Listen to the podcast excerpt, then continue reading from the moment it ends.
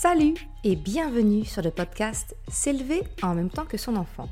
Je suis Maude, coach certifié chez Mercredi, mais surtout maman de trois enfants. Sur ce podcast, je t'aide à conjuguer la bienveillance avec la réalité de ton quotidien de maman. Utiliser ton choix d'une parentalité bienveillante comme un accélérateur de ton propre développement personnel. T'aider à changer de regard sur les situations que tu vis avec ton enfant pour t'en servir, pour grandir et apprendre sur toi.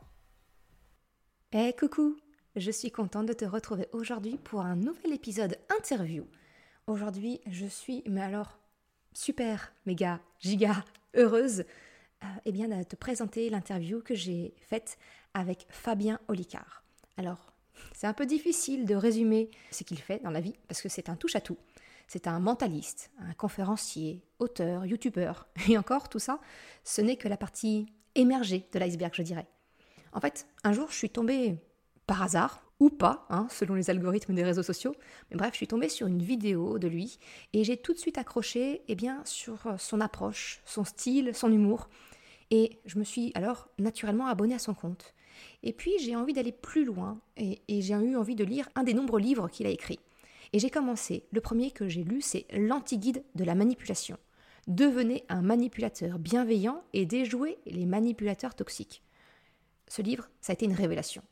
Depuis, j'ai envie de dire, je saoule mon entourage, à qui j'en parle, je l'offre, je le prête.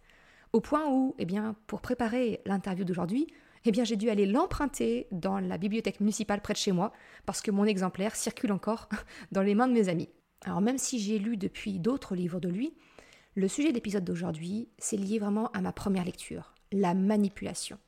Car j'y ai vu finalement beaucoup de parallèles et de changements de regard que j'aimerais t'aider à prendre conscience, avec l'aide de Fabien, concernant la manipulation potentielle de ton enfant et d'une manière générale. En fait, finalement, ta propre définition de la manipulation. Je te mettrai en description de cet épisode, naturellement, le lien de l'article résumé de notre interview, mais également tous les liens de Fabien ses différents livres et surtout son site où tu pourras trouver ses différents spectacles. Moi, personnellement, j'ai déjà réservé ma place parce qu'il passe dans une ville près de chez moi. Mais voilà, si tu veux aller plus loin suite à l'écoute de cette interview, je t'invite vraiment à lire ce livre, L'anti-guide de la manipulation. Sur ce, je te laisse avec l'échange que j'ai eu avec Fabien Olicard. Bonne écoute Bonjour Fabien, écoute, un grand merci d'avoir accepté cette interview sur le, podcast. Je suis vraiment très heureuse de t'accueillir aujourd'hui. Alors, je t'ai vaguement présenté dans mon introduction, mais euh, si jamais tu, tu veux te présenter brièvement, ce sera avec plaisir. Je te laisse maintenant expliquer un petit peu qui tu es, ce que tu fais. Alors, bah, qui je suis euh, Déjà, bonjour et bonjour à tout le monde. Humainement, je m'appelle Fabien Olicard et je suis curieux de plein de choses dans la vie. Et professionnellement, j'ai moult activités euh, qui sont pas dissonantes les unes envers les autres d'ailleurs, euh, parce que je fais du spectacle vivant, j'écris des livres, je crée des vidéos, je fais des conférences. En, en gros, je suis curieux et créatif, donc euh, je fais euh, tous les métiers que la vie m'autorise à faire vis-à-vis de ça, avec une grande passion pour comment fonctionnent les choses et l'ultime casse-tête, c'est le cerveau.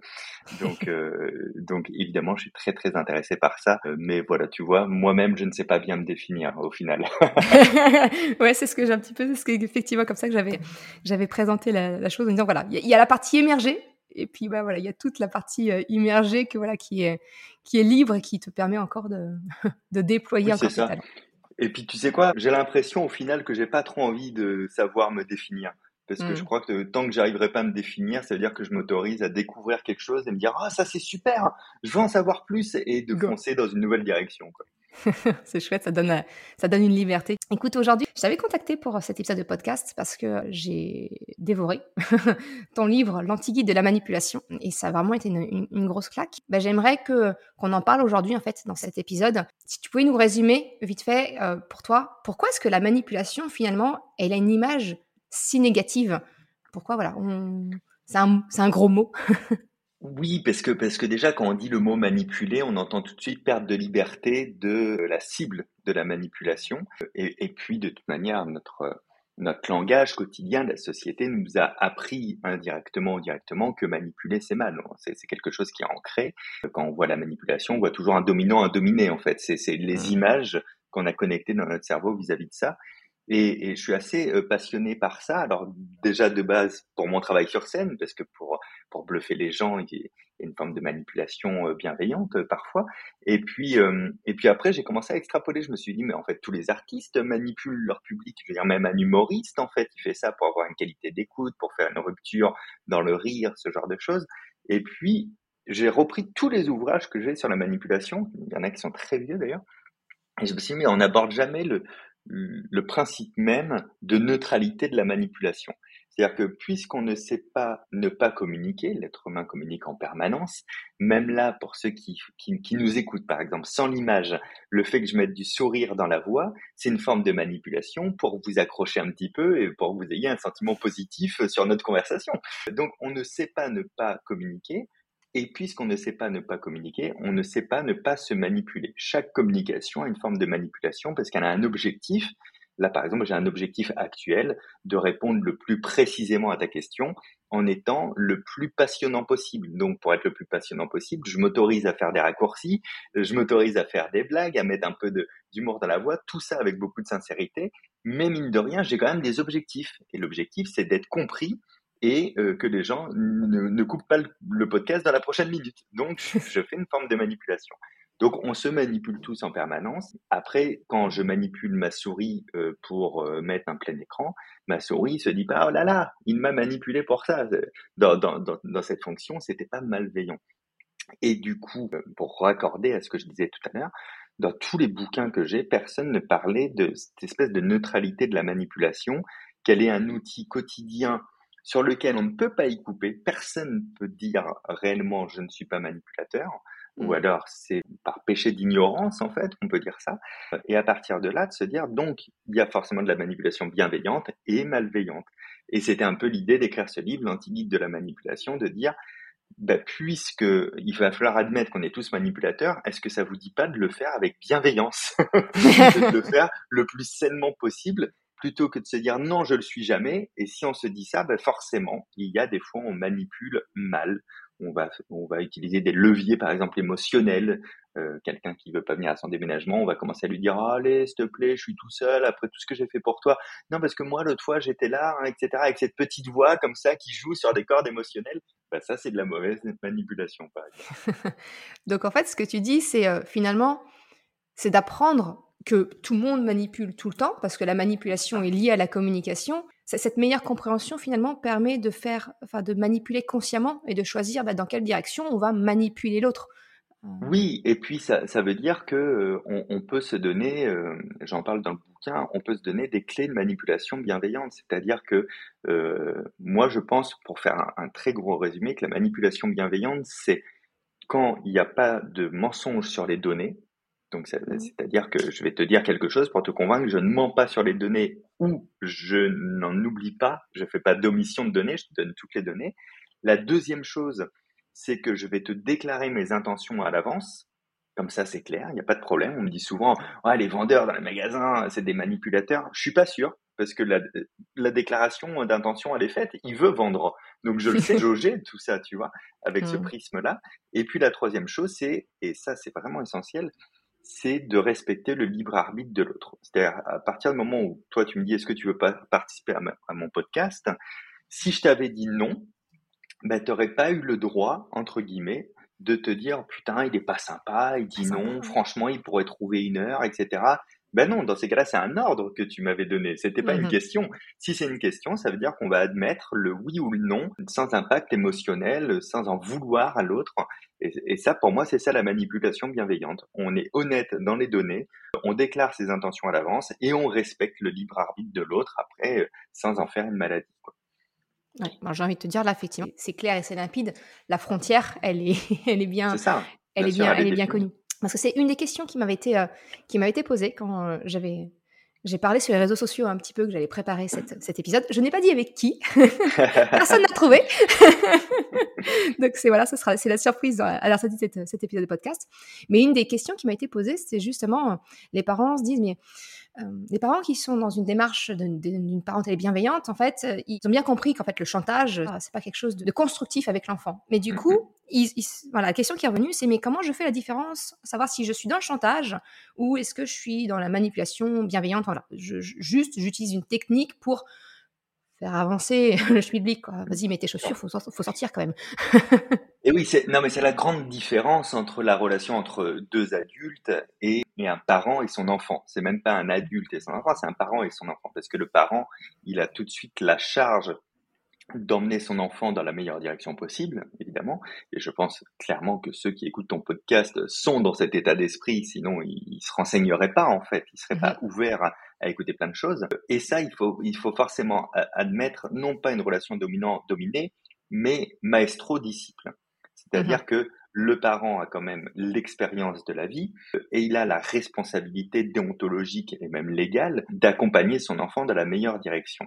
Et, effectivement, plus l'enfant est jeune, plus cette manipulation, elle doit être admise aussi par le parent de je suis le maestro. Mon enfant à deux ans ou à trois ans ou à quatre ans euh, ne comprendra pas les mêmes choses et ne n'intellectualisera pas les mêmes choses qu'à six ans, sept ans, huit ans, etc. Donc plus l'enfant est jeune, plus oui, il y a une relation de maestro à disciple où le maestro va décider parce qu'il sait pourquoi et c'est pas qu'il n'a pas le temps d'expliquer ou qu'il peut pas l'expliquer, c'est que le disciple en face n'a pas encore l'expérience de vie et la maturité du coup de, de, comprendre en fait pourquoi cette décision et pourquoi on va mettre des chaussures pour aller marcher dehors dans la rue, pour qu'on peut pas toujours se balader pieds nus. Il, a cette charge comme ça, hein, quand même déontologique, intellectuelle et sociétale, de, de, donner les fondements, les bases et puis les outils aussi pour appréhender la vie euh, à, à son enfant. Donc ce qu'on appelle le chantage, évidemment, le bâton ou la carotte. Euh, mmh. Je ne crois pas que ce soit la meilleure solution, mais encore une fois, chaque cas, est différent. Et puis, je prends quand même en compte que parfois, on fait bien ce qu'on peut et faire au mieux. Je trouve que c'est déjà une, belle forme de libération de la manipulation de je fais au mieux. C'est-à-dire que moi, j'ai écrit un bouquin sur, euh, la manipulation. Je, me vois faire parfois. Je, fais un débrief de fin de journée dans mes relations entre adultes où je me dis ah là c'était pas pas si bienveillant que ça quand même. Hein, J'aurais pu faire mieux. Donc personne n'est parfait et que parfois sur un état de fatigue, d'urgence ou de laisser aller, euh, ben on fait juste au mieux. Et faire au mieux, je trouve que c'est déjà aussi pas mal pour se libérer soi-même parce qu'attention, notre cerveau nous auto-manipule aussi en permanence pour plein de raisons, par les biais cognitifs, par plein de choses. Et donc, il faut pas se faire plus royaliste que le roi euh, et de se dire je vais être parfait. En fait, ce sera mmh. pas possible d'être parfait. Donc, le, jeu du bâton ou, de la carotte, je trouve que dans, dans la relation parent-enfant, il a euh, ses limites. Encore une fois, euh, je, en gardant en tête qu'il y a des cas qui doivent être vraiment plus différents et que des fois il y a des raccourcis d'urgence qui peuvent permettre ça. Mais l'explication, elle est toujours intéressante. Et même l'explication du maestro à son disciple, donc du parent à son enfant, quand l'enfant est pas tout à fait à même de comprendre, c'est pas grave. Ça crée des traces quand même. Ça va faire des connexions neurologiques entre un fait entre pourquoi on le fait et de toute manière on va le faire, qui, qui va s'ancrer un peu plus profondément dans le temps et qui va résonner, qui au fur et à mesure deviendra logique, compris et naturel pour l'enfant. Et, et, en plus de ça, je, je, trouve que quand on explique, on prend des, des postures aussi qui sont rassurantes, parce qu'on se manipule aussi par le non-verbal, parce qu'on envoie dans le non-verbal, et plutôt que de l'impatience et de l'ordre qui envoie quand même des énergies particulières, le fait de se baisser pour parler calmement et pour expliquer quelque chose, même si le verbal, le fond n'est pas bien compris, l'enfant va quand même percevoir de d'accord, on a pris un temps pour m'expliquer quelque chose qui a l'air important. De toute manière, apparemment, j'ai pas le choix, mais je me rends bien compte que c'est pas un ordre pour m'embêter, en tout cas, à la base. Et d'ailleurs, à la base, l'inverse marche aussi. Hein. Les, les enfants n'ont pas une volonté naturelle de saboter tous les plans des parents. Il n'y a, a, pas, il a pas un grand dessin. Les, les, les enfants se retrouvent pas euh, pendant que vous dormez pour dire alors comment on va les embêter demain les parents, comment on va faire ça? Il y a toujours d'autres choses derrière. Donc ça, as dû déjà en parler maintes et maintes fois dans le podcast, mais euh, mais mais il y a toujours un autre message derrière le fait de ne pas écouter ou de ne pas vouloir suivre ceci ou cela. Et c'est pas la manipulation euh, euh, surjacente, on va dire, de si je veux pas arranger mes jouets, c'est euh, c'est vraiment pour l'embêter pour qu'on parte en retard. C'est impossible que ce soit ça. Mais ça, justement, je trouve ça, enfin, je trouve ça intéressant et ça fait une transition parfaite avec le deuxième point que je voulais, je voulais aborder avec toi, c'est que souvent la manipulation, quand c'est quand c'est du côté de l'enfant, voilà, on a le parent peut avoir cette crainte de dire ah mais euh, il me fait vraiment, il cherche à me faire passer dans son ce qu'il a décidé lui dans un trou de souris. Donc il y a cette idée que l'enfant est manipulateur Et à contrario, effectivement, on est bien d'accord, et c'est ce qu'on vient de dire, c'est que nous, même que ce soit avec notre enfant ou, quelqu'un d'autre, on manipule de toute façon, d'une façon, façon générale. Mais alors comment du coup comment comment on fait pour se détacher de cette image que ben, l'enfant ben non il n'est pas manipulateur c'est pas c'est pas son dessin et que peut-être transposer notre regard dire mais il est juste comme nous il communique il a un but et il cherche il cherche à nous emmener quelque part. et puis si on garde l'image du maestro disciple il faut vous dire que l'enfant du coup c'est un disciple quand vous le laissez tout seul il a 2000 euh, fioles devant lui, avec du bleu, du jaune, de la joie, de la colère. Euh, il y, a de tout là-dedans. Et c'est un curieux de nature. Hein. L'enfant est là pour apprendre, c'est bien ce qu'on lui demande, et c'est bien ce qu'il fait en permanence. Donc il se dit, alors si je mets un petit peu de, larmes avec un petit peu de colère et un petit peu de je te pousse à bout, qu'est-ce qui se passe du coup Donc il, a, besoin d'expérimenter, de jouer avec tout ça. Et vos réactions sont des conclusions par contre. Donc si effectivement vous vous laissez avoir à ce que vous croyez être son propre jeu, alors que lui c'est juste une expérimentation parmi d'autres, la conclusion par contre va être vraie pour lui. Il va dire d'accord. Donc en fait, quand euh, j'appuie ici plus ici plus ici, il se passe ça, on se met en colère et puis on, me laisse tranquille au final et puis on arrête ce qu'on a décidé. Bon bah donc c'est plus une expérimentation, ça devient une recette.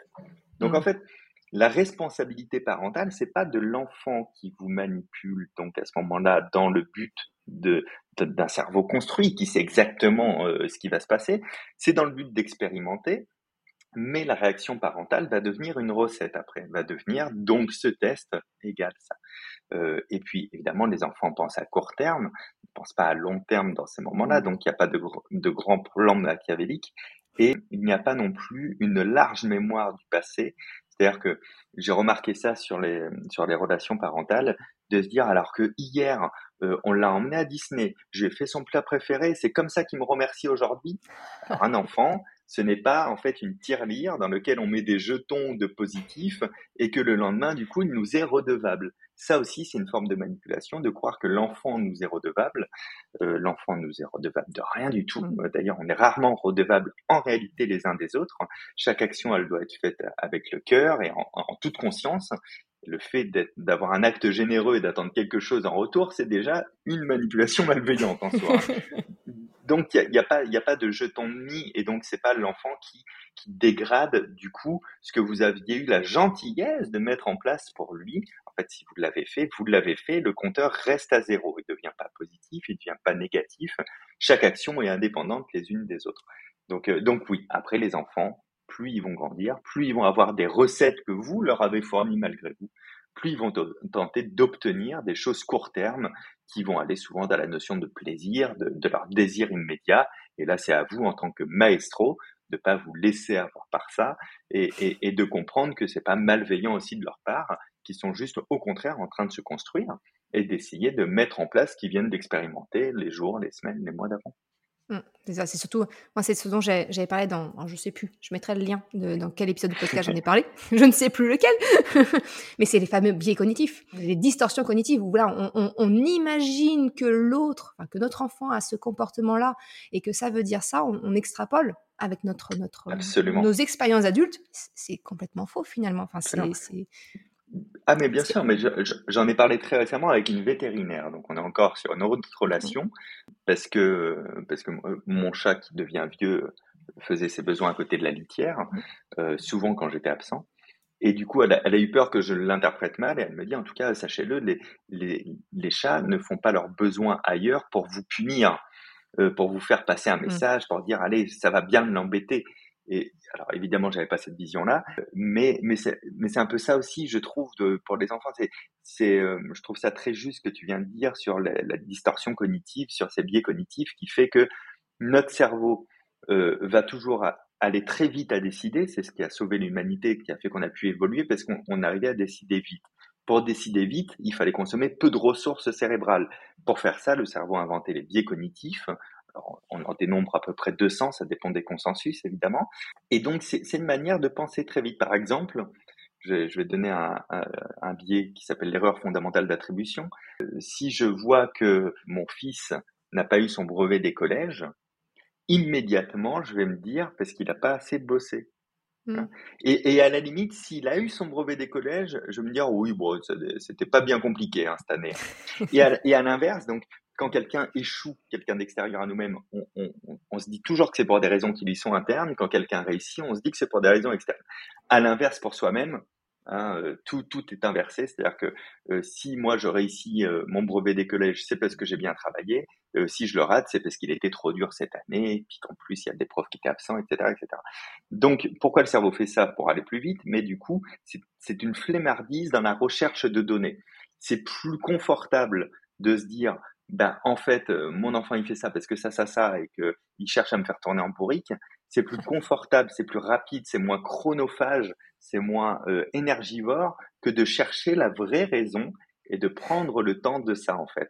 Donc les biais cognitifs, attention, quand vous pensez avoir tout de suite la solution et qu'en plus vous l'impactez à des raisonnements d'adultes, c'est-à-dire des bultes d'adultes ou des choses qui sont quand même des non-sens, de se dire c'est pour me faire tourner en bourrique. Est-ce qu'on imagine un enfant se dire je vais rendre folle maman ou je vais rendre fou papa aujourd'hui? Évidemment que non.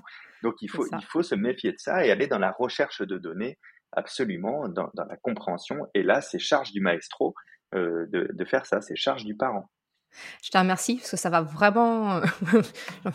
en même temps, je me ferme dans, ma petite bulle, mais ça va vraiment dans mon sens, dans le sens où c'est vraiment quelque chose que j'essaye de faire passer. C'est-à-dire que moi, ce que je préconise, c'est quand on veut, entre guillemets, changer le comportement de son enfant, c'est j'invite le parent à la remise en question, à son propre changement de posture, même infime, ça va avoir des répercussions chez l'enfant, forcément, parce qu'on va se remettre soi en question, on va pas chercher à l'extérieur, comme tu le dis.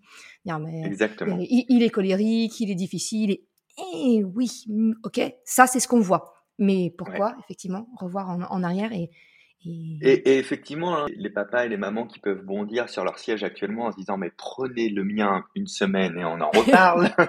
euh, je, je, pense que toi et moi, on a bien conscience que c'est le plus beau métier du monde, parent, et c'est aussi le plus difficile. Et il n'y a ah pas de problème là-dedans, quoi. C'est-à-dire que, euh, encore une fois, on sait que le but c'est de faire au mieux, on sait que c'est difficile, mais ça restera quand même toujours votre euh, votre fardeau d'être le premier à changer parce que c'est vous qui avez le pouvoir de faire souffler les vents dans l'autre direction et, et de, de, vous remettre vous en question parce que vous avez l'âge de le faire et que vous avez le cerveau pour le faire et de voir comment ça va impacter après positivement votre enfant.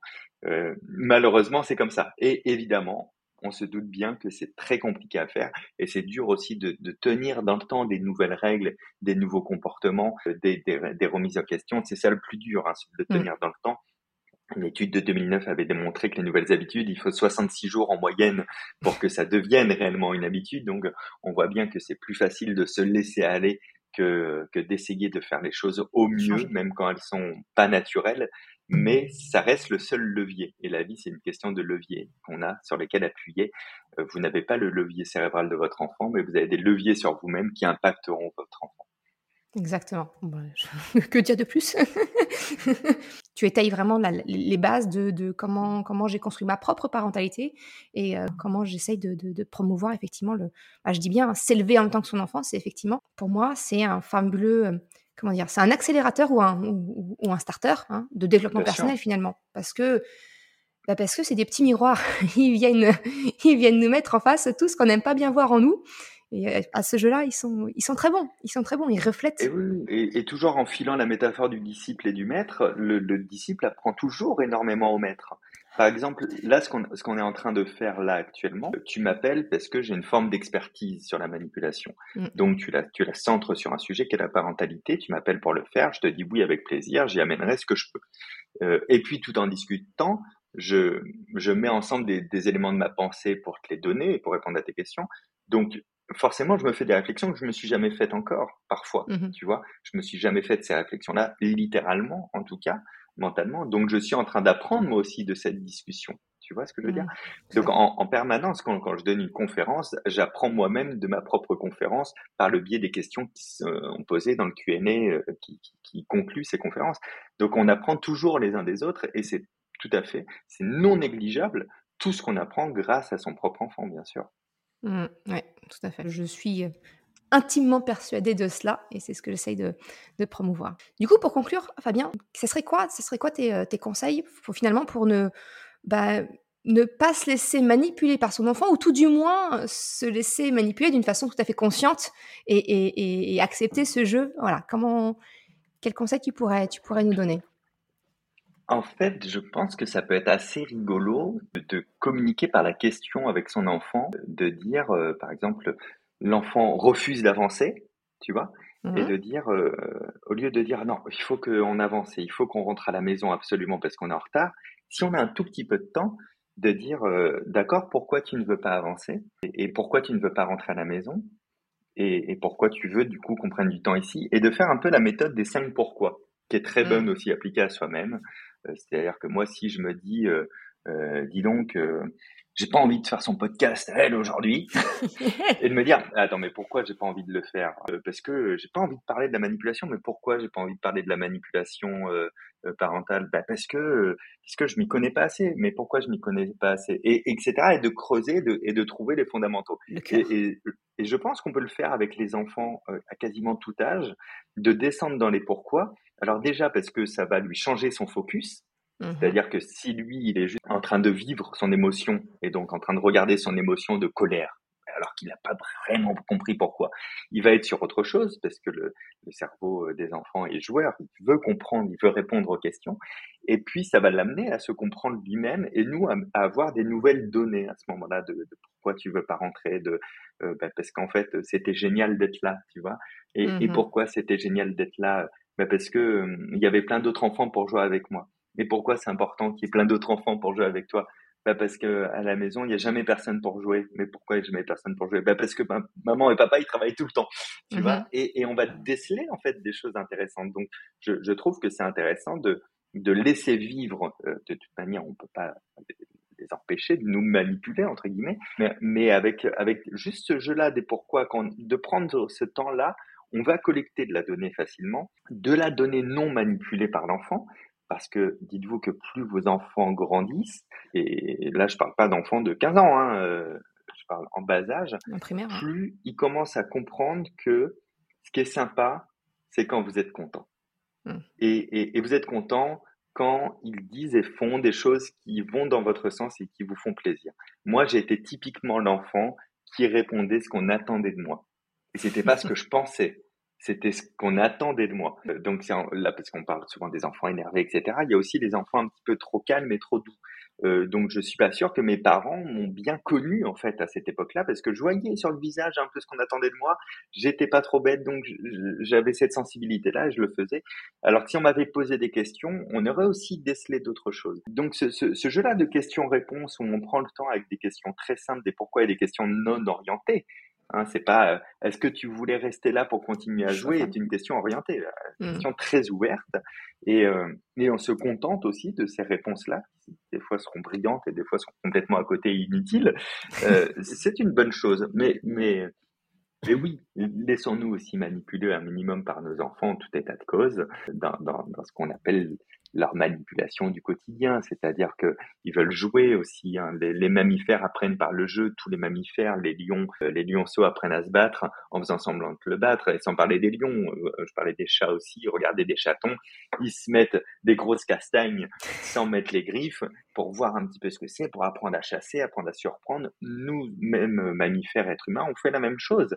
Mais comme tout notre euh, notre survie, elle passe par la communication euh, et par ce genre de choses-là. Eh bien, les enfants s'amusent à nous manipuler, à nous faire rire, à nous faire pleurer, à nous agacer. Il faut l'admettre, il faut le prendre avec avec bienveillance. Et encore une fois, juste en gardant en tête un truc, ils ne le font pas dans un esprit machiavélique. Voilà.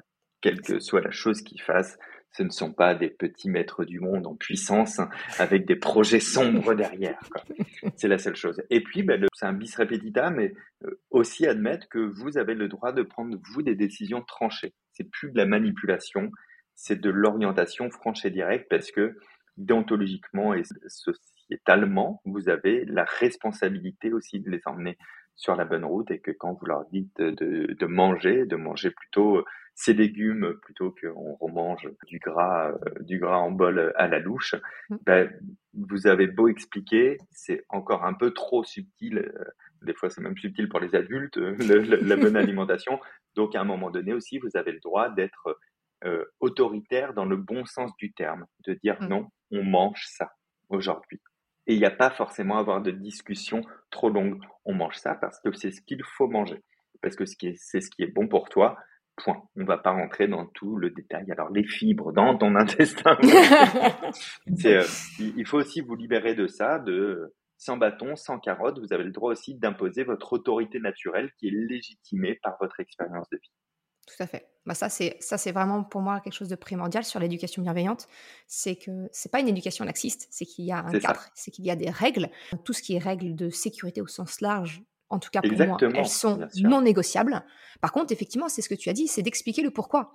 C'est d'expliquer, de donner les billes pour que, moi j'appelle ça le moteur de la motivation interne ou externe. C'est la, la punition récompense, c'est vraiment le- la motivation externe. Motivation interne, c'est que l'enfant intègre le pourquoi au fur et à mesure, hein, bien sûr, parce que petit, c'est pas, c'est pas, il va pas comprendre comme ça, mais au fur et à mesure, et que ça devienne son pourquoi à lui. C'est ça. Et que ce n'est pas contre lui, du coup, et que ce n'est pas non plus pour vous faire plaisir, en fait. C'est vraiment Ah, parce que c'est bien de le faire. Et c'est vraiment dur de, de libérer cette bulle-là qui est toute neutre, qui est pas, c'est pas contre toi, c'est pas pour me faire du plaisir à moi, c'est Mhm. parce que c'est bien. C'est ça. C'est pour ça qu'on met pas les doigts dans le feu. hein. C'est pas, c'est pas pour l'embêter, c'est pas non plus pour vous faire plaisir, c'est parce que vraiment, c'est mieux de pas mettre ses mains dans le feu. exact. Super. Bah, écoute, merci beaucoup. euh, merci Fabien pour ce temps que tu nous as, nous as consacré. J'ai beaucoup apprécié cet échange et euh, bah, je- j'espère qu'il en sera de même pour les, les personnes qui, qui l'écoutent. Je mettrai tous les liens euh, en description de l'épisode euh, bah, si euh, les personnes veulent aller plus loin, découvrir tes livres et ton spectacle. Moi, je suis contente. Tu passes dans ma ville, tu passes à Caen. Donc, Ah c'est oui, bon, c'est réservé. Caen, Oui, tout à fait. Génial, bah, plaisir de se voir là-bas. Ah bah oui, écoute, ça c'est c'est réservé, c'est programmé. Donc je mets tous les liens en description de l'épisode. Encore un grand merci Fabien pour cet échange. Et puis, euh, eh ben, j'espère à très bientôt. Merci à toi, à très bien. Merci. Ciao. Merci d'avoir écouté cet épisode jusqu'à la fin. Tu retrouveras les liens mentionnés en description de l'épisode ou bien dans sa retranscription sur le site merrecredi.com. Si tu as aimé cet épisode, s'il t'a été utile, je t'invite à le partager, à en parler autour de toi. Ou, si le cœur t'en dit, de me laisser un commentaire et une note de 5 étoiles sur Apple Podcast ou Spotify. Cela me permet de faire connaître le podcast et m'encourage à progresser. Un grand merci à celles et ceux qui prennent le temps de le faire ou de m'envoyer un message privé si leur plateforme d'écoute ne le permet pas. Je te souhaite une excellente journée, après-midi, soirée, quel que soit le moment où tu écoutes et je te dis à la semaine prochaine pour un nouvel épisode. Ciao